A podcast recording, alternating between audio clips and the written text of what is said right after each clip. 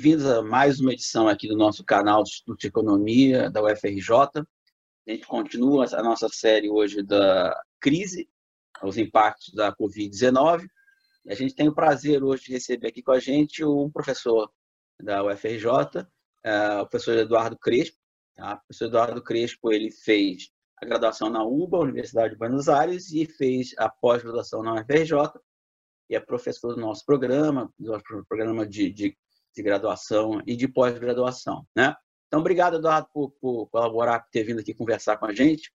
Não, obrigado é... a você, Carlinhos. Tá, então, tá. Então, a primeira, então, a primeira pergunta aqui que a gente vai tratar, o primeiro tema que vai tratar, eu vou botar uma, como se diz, uma, uma imagem vale mais do que mil palavras, né? E essa imagem que está realmente impressionando todo mundo, vou botar aqui, que é a comparação da, da Argentina com o Brasil. Né?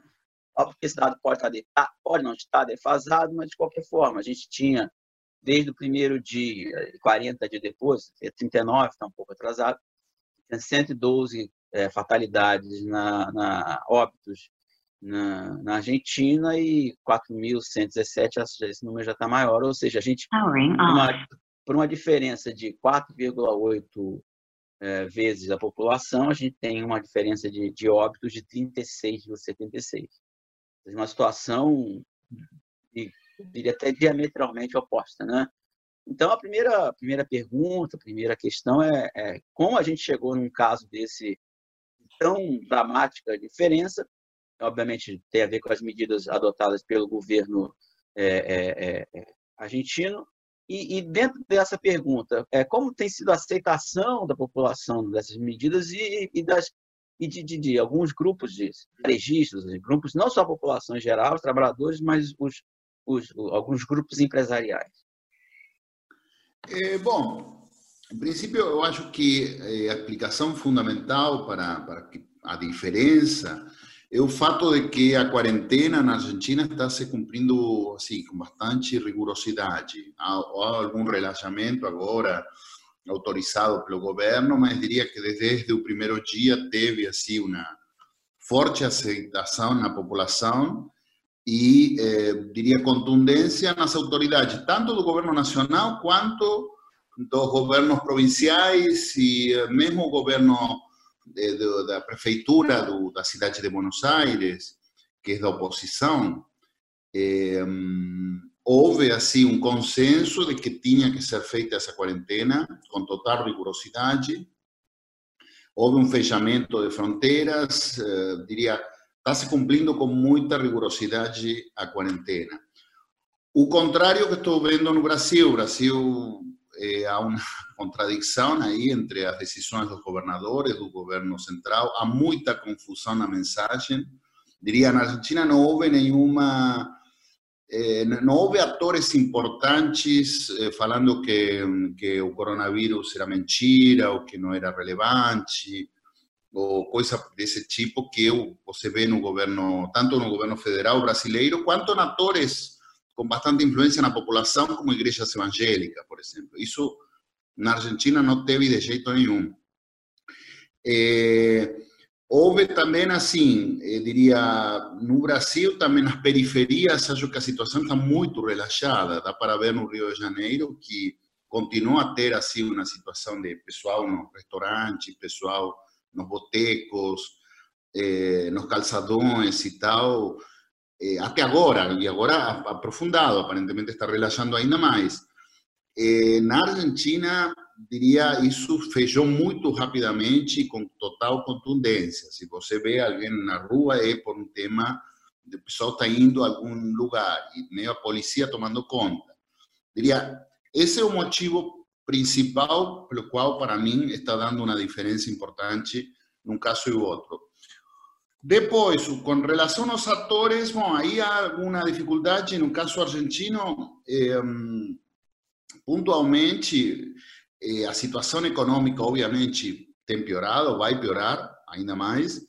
Eh, aí houve uma discussão, então, o que se faz com o trabalhador informal, o que se faz com as pequenas empresas que não conseguem pagar os salários, eh, aí há várias dificuldades, diria, aí o governo não teve não esteve muito certo, é, demorou muito a tomar algumas decisões econômicas, ainda está demorando no sentido de subsidiar na parte da população, não houve muita resistência de qual é a política que tinha que ser feita, especialmente eh, no início eles esperavam que os bancos privados com financiamento público prestassem dinheiro para as pessoas. Então, mas o tema é, por exemplo, uma pequena empresa vai se endividar para pagar salários, pode acontecer isso um mês, mas não vai ficar se endividando dois, três, quatro meses com a incerteza do que vem depois eh, para pagar salários. Isso demorou muito. Eh, há uma resistência, vamos dizer assim, ah, bom, o governo tem que subsidiar, pronto. Mesmo que isso possa ter alguma consequência em termos de eh, cotizações, por exemplo, o dólar. O pessoal tem muito medo, a Argentina tem que lembrar a situação econômica da qual vem a Argentina, que é uma situação de praticamente calote da dívida pública, muito próximo do calote da dívida pública. Então, há um temor, assim, de que eh, se há uma política eh, fiscal e monetária muito expansiva, isso leve a um desequilíbrio e tal, que leve a uma desvalorização muito forte, que já houve, de algum jeito também, está vendo. Então, houve muita resistência disso e tem muita gente pressionando, diria empresários principalmente, mídia, mídia opositora, para relaxar o máximo possível essa quarentena. É, mas ainda, diria, a aprovação da, da, população na quarentena e as medidas adotadas é muito grande, está por volta de 90%. Então, diria, é uma situação de, de alta tensão, né, de, de, alto risco, vamos dizer assim, eh, diria, o governo tem demorado muito em tomar medidas, dizemos, vamos subsidiar todo mundo, pelo menos principais, eh, as empresas pequenas e eh, trabalhador informal, subsidiar direitos sem restrições e o mais rápido possível. Houve muita demora para isso. Mas a alternativa é ir um caminho mais na direção do Brasil, do México, que vai ter muito morto. Eh, e, e, aliás, de muito morto vai ter provavelmente consequências econômicas semelhantes, pelo menos eu, o que eu acho. Eu acho que, é, falado em termos assim, rafianos, a saúde é um bem básico. Se você não, se você tem mal a saúde, o resto não pode funcionar, não tem jeito. Então, a alternativa esta de economia versus saúde, eu acho que falsa. No caso argentino, se tivesse um grave problema de saúde, assim, é, hospitais lotados, uma situação insustentável em termos de saúde, não vejo como você poderia ter a economia funcionando. Bom, obrigado. Então, é, é, essa primeira pergunta, e aí eu vou encaixar a segunda justamente nessa, nessa questão, sair um pouquinho da saúde, que aparentemente no curto prazo está bem dimensionada, pode ser que haja uma deterioração até por essa pressão para a gente puxar um pouquinho para a nossa, nossa, nossa área, que é a economia. Ah, o governo do Alberto Fernandes recebeu a Argentina numa situação muito grave, né? como você mencionou. É, se tiver algo errado, mas se me corrige, mas é, a queda do produto foi, digamos, foi de a, 2,5% em 2019, né? a inflação acima de 90, 50%, uma grave crise externa e mais grave ainda, para talvez as pessoas não saibam, a Argentina está ainda num processo com, digamos assim, de, de, de, de renegociação com a dívida com a FMI, ou seja, o FMI ainda tem ingerência, pelo menos hipoteticamente, sobre a economia argentina, porque ele ainda está num, num, acordo né, com o FMI. Vive-se um acordo ainda com a FMI e a Argentina, nem, ainda que quisesse, ter dificuldade de romper esse acordo pelas dificuldades externas. Só fazer um paralelo, a gente, a gente provavelmente com o Brasil, é, o governo brasileiro, esse último governo Bolsonaro, em termos desse último, não, ainda é o governo Bolsonaro, que recebeu a, a economia, hum, mas não, em condições não tão ruins, né? não, não sem uma crise externa, sem FMI, com a economia crescendo pouco, ele conseguiu fazer ela crescer menos ainda do que recebeu, ela estava crescendo 1,4, ele botou para 1,1, mas uma inflação baixa sem crise cambial. E aí agora você tem uma, uma, uma crise sanitária dessa proporção, que obviamente rebaixa o, o, nível de produto por causa da quarentena. Você já começou a mencionar, mas é, é, é, como é uma situação muito crítica a Argentina, porque, como você falou, tem a questão do dólar, tem a crise externa, tem uma economia que já vinha de uma recessão, tem uma, uma inflação que já não era muito baixa, já era relativamente alta, e segundo você agora uma certa dificuldade do governo em tomar medidas é, fiscais justamente por causa da situação muito peculiar da Argentina, do endividamento externo muito grande. Então, como é que esse quadro, que é muito preocupante, você faria algum cenário, alguma dessas possibilidades e dificuldades que a administração Alberto Fernandes tem daqui para frente? É, bom, em princípio, eh, a situação efetivamente é muito difícil. A Argentina, no momento que se inicia esta pandemia, estava numa renegociação da dívida externa eh, com o FMI em termos de renegociação tanto de capital quanto de juros. Eh, era uma, pegou a pandemia pegou a negociação no meio e durante a pandemia. De fato, nestes dias houve uma oferta para os credores argentinos de por volta de una reducción de 60% de, tu capital y eh, una postergación del pagamento de los juros de cuatro años, si no estoy errado. Puedo estar errado, puede ser cuatro o cinco, mas houve así una, una proposta de reducción que há uma aceitação intermédia, bom, aí há toda uma discussão. Eu acho que ainda há uma rotina que vem los meses anteriores de continuar esas negociaciones como si el coronavirus fuese un negocio eh, completamente transitorio. Ninguém sabe cuál es que va a ser la situación, ni en Argentina, ni en regional, ni en el mundo después de esa pandemia, mas continuaran esas negociaciones. Efectivamente, Argentina estaba en una situación de virtual caloche, pues ya tenía dado un caloche en dívida en pesos, en dívida en moneda local, que era un absurdo, mas eso ya tenía acontecido. Eh, e estava muito perto de um calote da dívida moeda internacional. Agora, eh, a situação também no setor externo é muito complicada, no sentido de que a Argentina é uma economia muito dolarizada, qualquer situação de incerteza, o pessoal vai diretamente ao dólar, não, não há muitas mediações. Eh, agora, em termos do setor externo, as avaliações que há é que, efetivamente, por conta da recessão brutal que ven con, por, a, causa da, da, pandemia, vamos dizer assim, a demanda por importações tem uma queda muito grande, eh, também vão cair as exportações, sim, mas a, a, demanda por importação é muito grande, a demanda por turismo, tudo isso que na Argentina é muito grande, tem uma queda importante.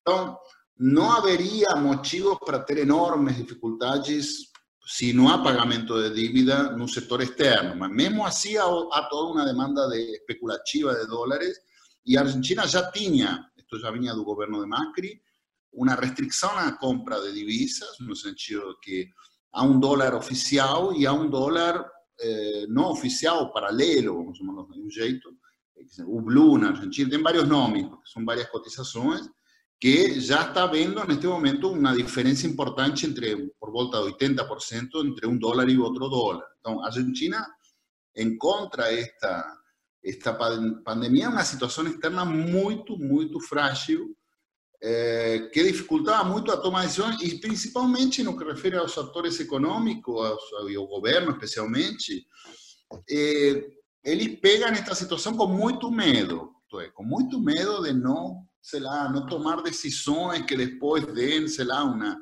uma corrida na, na cotização do dólar. E isso tem dificultado muito, muito a, a tomar decisões, porque efetivamente, se você vai fechar as pessoas nas casas, tem que dar algum subsídio, tem que dar alguma coisa, porque senão o pessoal vai tentar sair de algum jeito, tem que comer, entre comer, entre morrer de fome e morrer por conta do coronavírus no longo prazo, mediano prazo, o pessoal vai acabar saindo. E tem demorado muito assim em tomar decisões desse tipo. Agora, é, sim, eu acho assim, na minha interpretação, tem que tomar essas decisões e se o dólar disparar, bom, paciência, isso de repente ia acontecer de qualquer jeito. É, eu acho que não tem nenhuma urgência neste momento negociar dívida externa nos próximos meses. Ninguém vai reclamar da Argentina o pagamento da dívida agora, e se reclamar, paciência, não tem muito como eh, responder à situação. Então, eu acho que essa, eu acho que assim, nas últimas semanas a ideia tem sido de o que estou falando, dá esse subsídio para toda a população, para as pequenas empresas e tal, tenta acelerar isso, porque senão a quarentena não é sustentável e você vai combinar uma situação econômica muito ruim com uma situação sanitária muito ruim. Então, por enquanto, dado que a situação sanitária está relativamente controlada, eu acho que a opção tem sido saúde, por enquanto, e, e vai nessa direção. Pelo menos é a minha expectativa.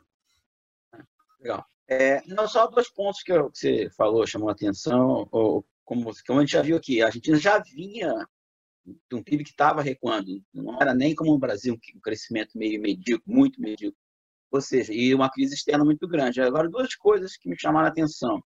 É, essa ideia esquisita que você falou, da, da, da default da dívida interna, e por causa disso, medo de fazer mais, é, digamos, de fazer mais é, gasto e maior endividamento.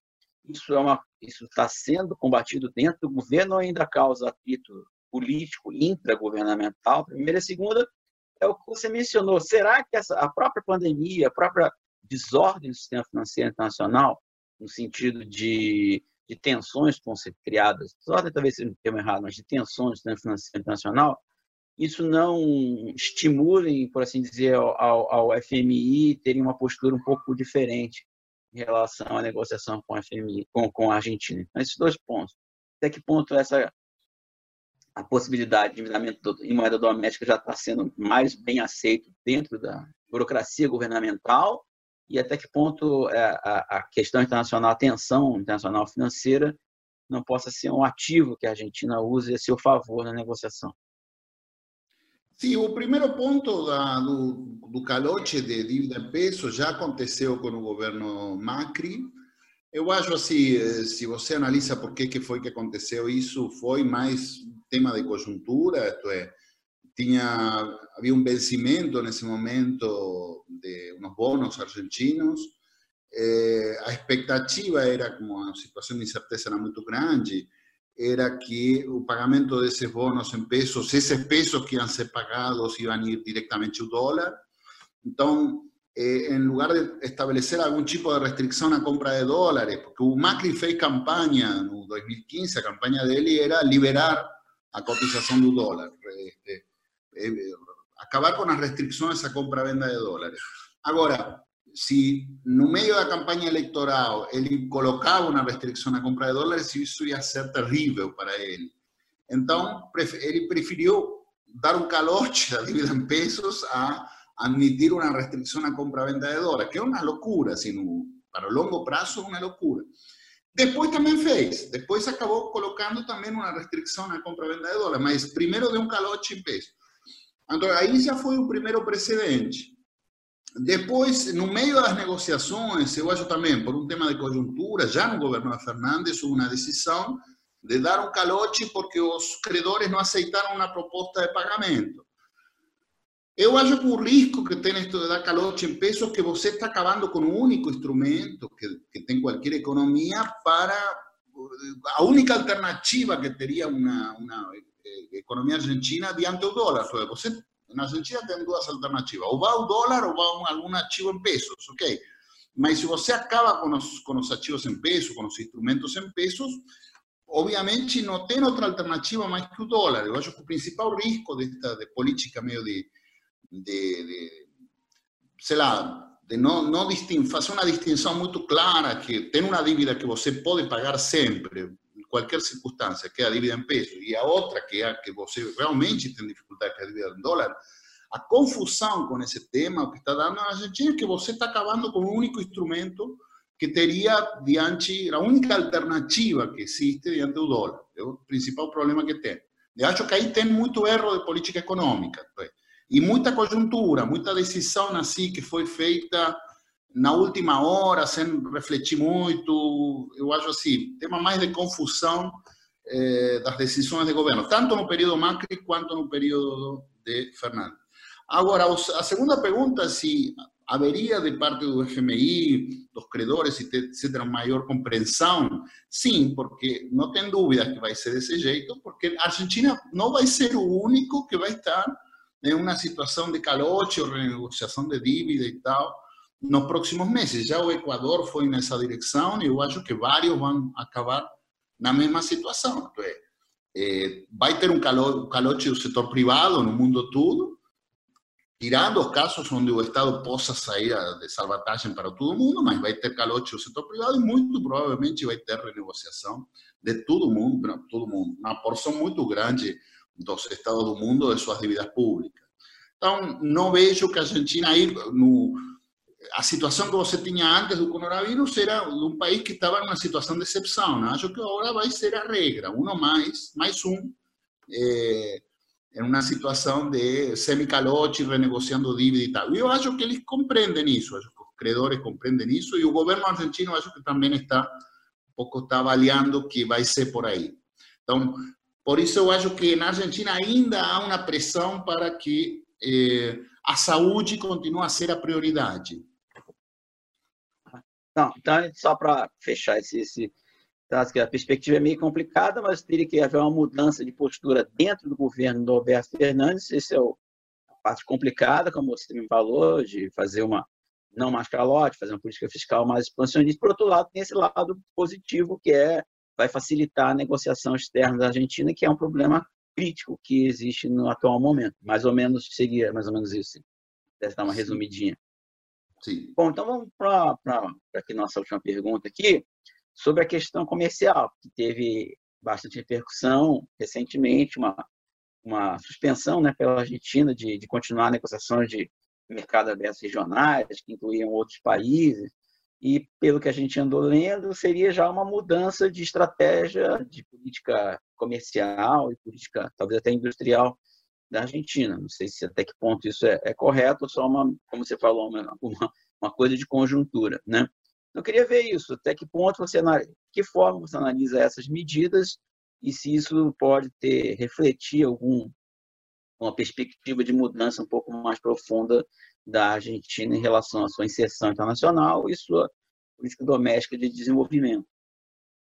Não, aí efetivamente eu concordo com você que é mais um tema estrutural, diria, em geral o peronismo e em especial esta última coalição, eu acho que eles têm, pelo menos na principais operadores, ministros, eh, a burocracia que está com eles e tal, eh, diria para colocarlo así, un, un cuadro más eh, simple, son mucho más industrialistas de lo que sería un Macri. Hay un consenso de que tiene que tener alguna industria que no da eh, ser simplemente un país este, exportador de materia prima y tal. Eh, diría, en esta coalición eh, hay mucha más relevancia por el lado de industria, tanto en un sentido de más alianza con empresarios mismos del sector industrial, quanto uma ideia de que tem que ter indústria e tal, e que acordo de livre comércio, assim, sem nenhuma restrição, não leva para lugar nenhum. Acho que eles, essa ideia já estava. É, só que também não estava a ideia de romper, quebrar com o Mercosul, ou, ou dar um, uma volantada assim muito forte. Continua, o Brasil estava nesta atitude de, de negociar acordos de livre comércio em qualquer circunstância, Bom, era tentar negociar de dentro o máximo possível para que isso não fosse o mais leve possível. Agora, eh, no meio da pandemia, acho que a avaliação tem sido, bom, simplesmente, cara, eh, acordo de livre comércio, uma depressão internacional como tem agora, que vai ter uma sobreoferta de mercadorias no mundo todo, eh, você não vai colocar um produto em lugar nenhum e vai receber produto de todo lugar, vai acabar, já a indústria está praticamente acabada, acelerar esse processo vai ser terrível. Então, acho que, assim, aproveitaram uma coisa que era mais já estrutural, que um pouco a avaliação de que nesse caminho que está planteando o Brasil não vai, então não, não, não tem muita, eh, como dizer, é um caminho que não leva, pelo menos na interpretação deles, né, que é um caminho que não leva a lugar nenhum, e então essa integração regional já deveríamos eh, começar a reavaliá-la. Eu acho que um pouco vai por aí. Eles falam que não, que eles continuam no Mercosul, que é uma situação de conjuntura e tal, mas eu acho assim, há, não há um consenso, é, havia um consenso com o Brasil de Fernando Henrique eh, e Menem, ou mesmo de Sarney e Alfonsín, de Lula e os Kirchner, eu acho que havia alguns consensos básicos. Agora, Já com o Bolsonaro, acho que os consensos são praticamente inexistentes. Então, se não há nenhum consenso, eu diria, integração regional é muito difícil. É, na história, as integrações regionais assim de longa duração são pela via militar, alguém conquista o outro. Né? Agora, no, quando não é pela via militar, tem que ter alguma coisa comum, tem que ter algum projeto comum. Se o projeto difere muito, eu acho que é muito difícil continuar nessa linha. Então, eu acho sim que há um tema estrutural. Tá. Obrigado, então, Eduardo. Bom, então, acho que esclareceu bastante nosso aqui, nossos ouvintes. Ouvintes é de rádio, né? as pessoas que vão aqui ao, ao YouTube e para as nossas, nossas transmissões. E a gente torce né, para que, digamos, para que consiga resolver esse embrólio econômico aí do lado da, de, transferências para o setor privado para que consiga manter de alguma forma a, a, a, quarentena. Se realmente se não resolver esse problema e todo o esforço inicial da quarentena vai ser jogado no lixo, né? E que isso, isso seja também uma forma de, de começar a tirar a Argentina do, do, do imenso problema econômico que foi metido nos últimos anos, né? de recessão com inflação. Né? Acho que é isso, né? A mensagem é mais de tomara, né? De esperança, de expectativa que as coisas se encaminhem nessa direção, né, né Eduardo?